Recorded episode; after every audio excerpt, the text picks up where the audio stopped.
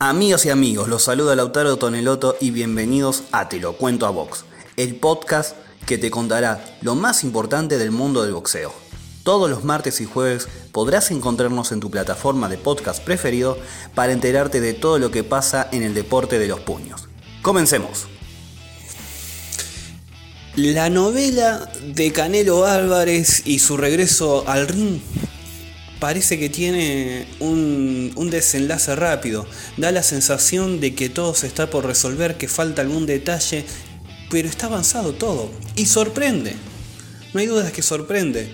Porque hasta hace menos de una semana ya se pensaba, el mundo del boxeo pensaba, Canelo Álvarez no pelea en el 2020.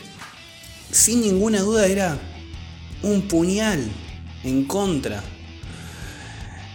para el boxeo que uno de los mejores boxeadores de la actualidad, vamos a ponerlo en, esto, en, este, en esta definición, el boxeador al que siguen todos los fanáticos del boxeo, lo que le gusta y que no le gusta, siempre lo quieren ver, y el que llena todos los estadios. No hay dudas que la, la noticia de que regresaba al, al, ring, de que estaba nuevamente, alegró a todo el mundo. Para, para los empresarios que no lo tienen y para los propios, obviamente para Canelo. Pero sin ninguna duda que llama la atención lo rápido que se fueron resolviendo las cuestiones.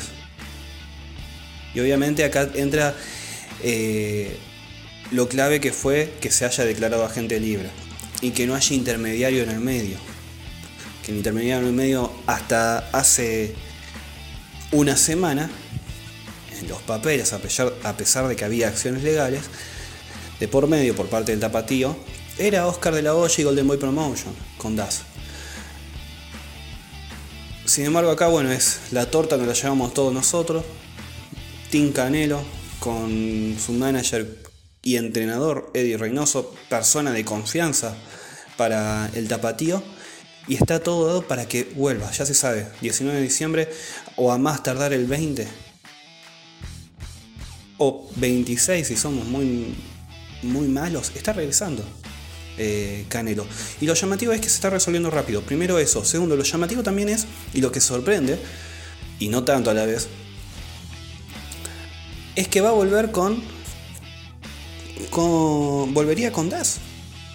Hasta, hasta el martes pasado, cuando hacíamos este episodio, cuando se supo que era gente libre, Canelo, cuando se supo toda esa historia, lo que se esperaba era, bueno, se está hablando de Caleb Plant, el boxeador de PBC, campeón del mundo FIP, supermediano, un récord invicto, 28 años, una muy buena prueba para Plant, un buen regreso para Canelo. Ahora, ese mismo martes cuando empezábamos a enterarnos que Luke Campbell tenía COVID-19 y que se pospone su pelea frente a Ryan García. Esa misma tarde-noche nos enterábamos también de que Eddie Herr había enviado una oferta a Eddie Reynoso y a Canelo para que vuelva a combatir el 19 de diciembre contra John Ryder o Callum Smith. Lo, comunicaba Mike Coppinger. Y horas después empezó a desandar un camino en el que sorprende. Porque primero era un. Es Eddie Heard, Mushroom y Das los que quieren captar a, a, Canelo y volverlo a traer en menos de una semana nuevamente a sus transmisiones. Y era raro y era llamativo. Sin embargo, da la sensación que está todo avanzado, que todo está por regresar, que está por volver y volver al ring frente a Carlos Smith y por Dance. Y acá lo que queda claro, y con Dance, que me fui con la transmisión de Dance, acá lo que queda claro es que Obviamente Canelo quería irse de Golden Boy Promotions, que el gran ganador de esa pelea fue el tapatío. Es verdad, alguno puede llegar a decir, bueno, pero eh, también gana Golden Boy Promotions y, y Das al dejar libre a Canelo porque no pierden al hacerle frente eh, a la bolsa que exigía Canelo por contrato. Sin embargo, el problema acá era, sin ninguna duda, Oscar de la Hoya y Golden Boy Promotions. Cansado Canelo de que de la relación de muy desgastada que tenían entre ambos, entre ambas partes, muy desgastada ya. Y bueno, si no me das los 35 millones de dólares, bueno, prefiero irme y ya está, tengo yo me contrato, yo decido con quién pelear, yo soy el único intermediario con la promotora o con la transmisión para que me paguen, no, necesito, no te necesito. En otras palabras, no te necesito. Eso es lo que deja claro. Canelo se va, negocia solo ahora. Y el gran perdedor, obviamente, sigue siendo Oscar de la Hoya. Eso que deja en evidencia esta pelea. Porque si hubiera estado enojado con Das, es verdad, negocios son negocios. Pero si, hubiera, si no, hubiera dicho no, no quiero saber más nada con esta gente, me voy con PBC. Pero business are business. Y Canelo da vuelta de página, le dice que sí, estaría todo con Eddie Matchroom y Das para volver a pelear frente a Callum Smith. Ahora, una linda pelea. A mi gusto, la que esperaba. Eh, Plant iba a ser un buen regreso para Canelo, contra un boxeador por ahí que. Primero, que es campeón del mundo y tiene un invicto. Ya de por sí es atractivo. No tenía grandes nombres, eso es cierto. Pero tenía unas ciertas condiciones que por ahí podían llegar a exigir al mexicano. De todas maneras, a mí, y de mi análisis, atraía más Calvin Smith. Altura, velocidad, campeón del mundo, campeón de la World Boxing Super Series. Eh, una experiencia que trae en la espalda el británico que hacía interesante, que hace interesante la pelea entre ellos y la verdad que es una, un gran regreso. Eh, es un, mejor dicho, es una gran vuelta para Canelo y contra un muy buen rival y una muy buena pelea. Eh, no es Plant, vuelvo a repetir, porque Plant iba a quedar por ahí el, el, la queja de algún que otro fanático. Bueno, está peleando contra un tipo que no peleó con nadie. Iba a ser por ahí el comentario pero que en su récord no tiene grandes nombres. Y el que tiene, eh, no tiene mucho para ganar Canelo, no tiene mucho que mostrar. Contra Smith sí tiene para mostrar.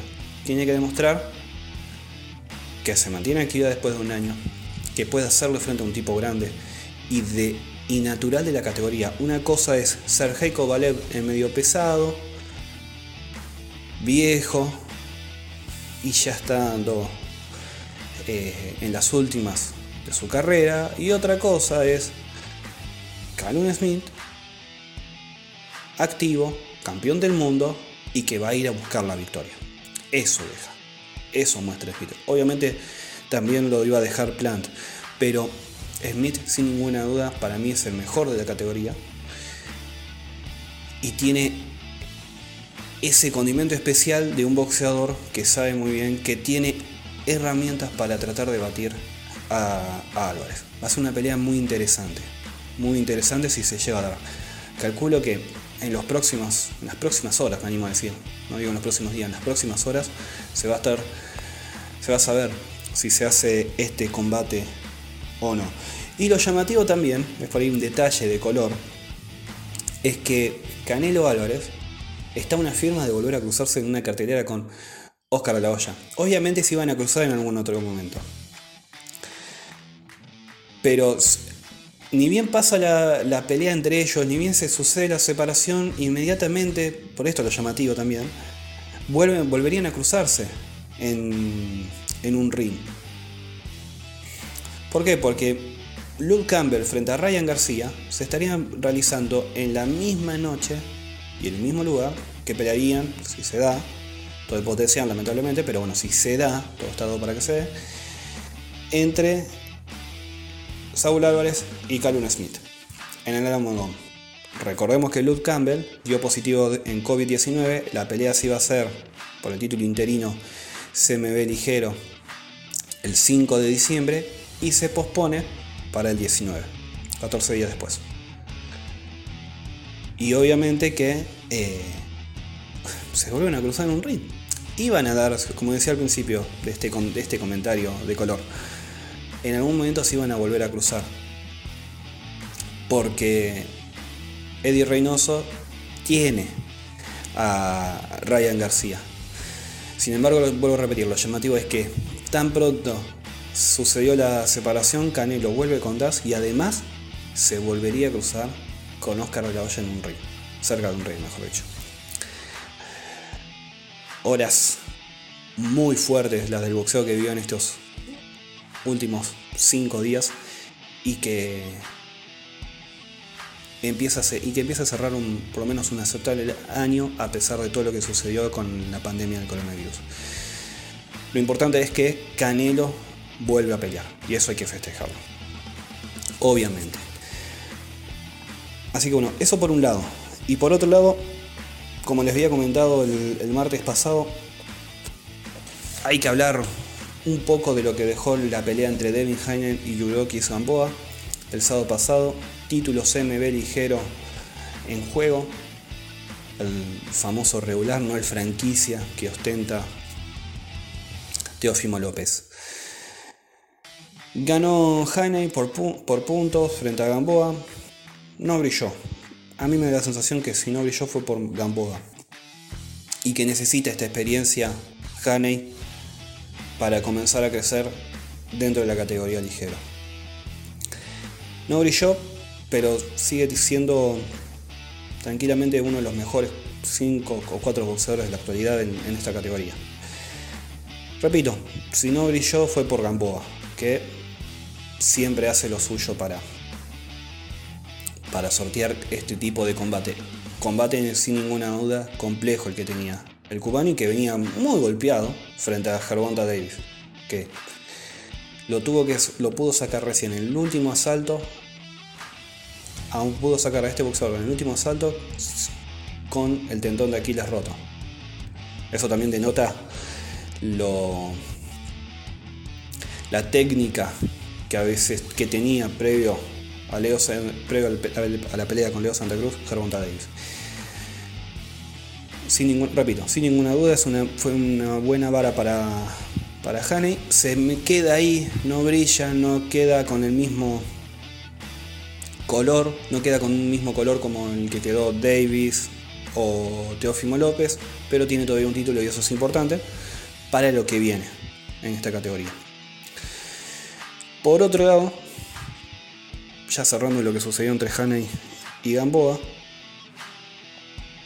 por otro lado hay que mencionar lo que se viene este fin de semana. Obviamente, el próximo sábado en Las Vegas vuelve a aparecer Terence Crawford. Para muchos, para muchos, el gran, el, gran número uno de la actualidad, el mejor libra por libra, frente a Kelbrook. Va a estar defendiendo su título mundial OMB Welter.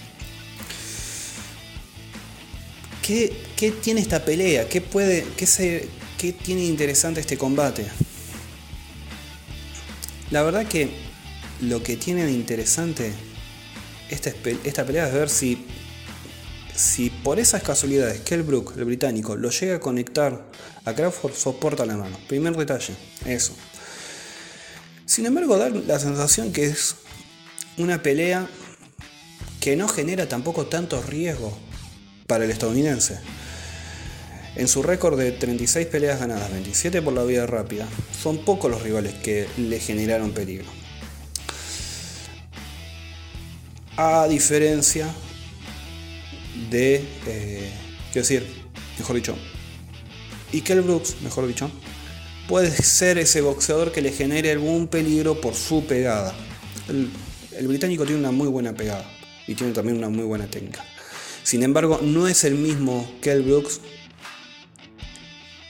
que venía peleando antes de Gennady Golovkin. A partir de Gennady Golovkin, después de esa pelea,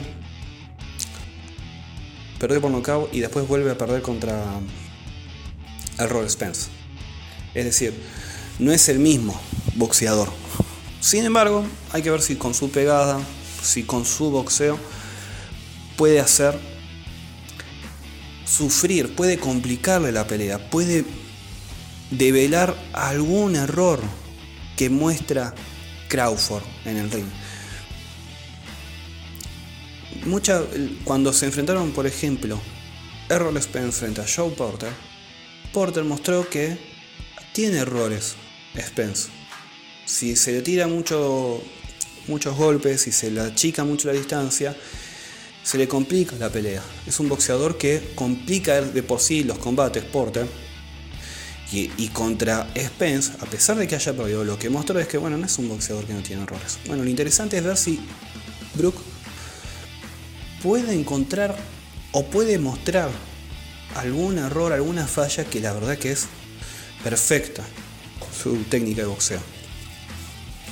Eso será interesante y repito, ver si soporta la pegada de Brook. Porque hasta el momento, lo que se sabe de Crawford es que es un invicto de 36 peleas ganadas, 27 por la vía rápida y por el momento nadie le pegó. No se sabe si soporta una pegada. Lo mismo sucedía hace no tanto contra, con Leo Santa Cruz y Gervonta Davis. Hay que ver si aguanta la pegada de Leo Santa Cruz. Bueno, no la aguantó. Sector asalto y ahí terminó el combate. Eso va a suceder el, sábado en Las Vegas, en MGM Grand en la burbuja de MGM Grant.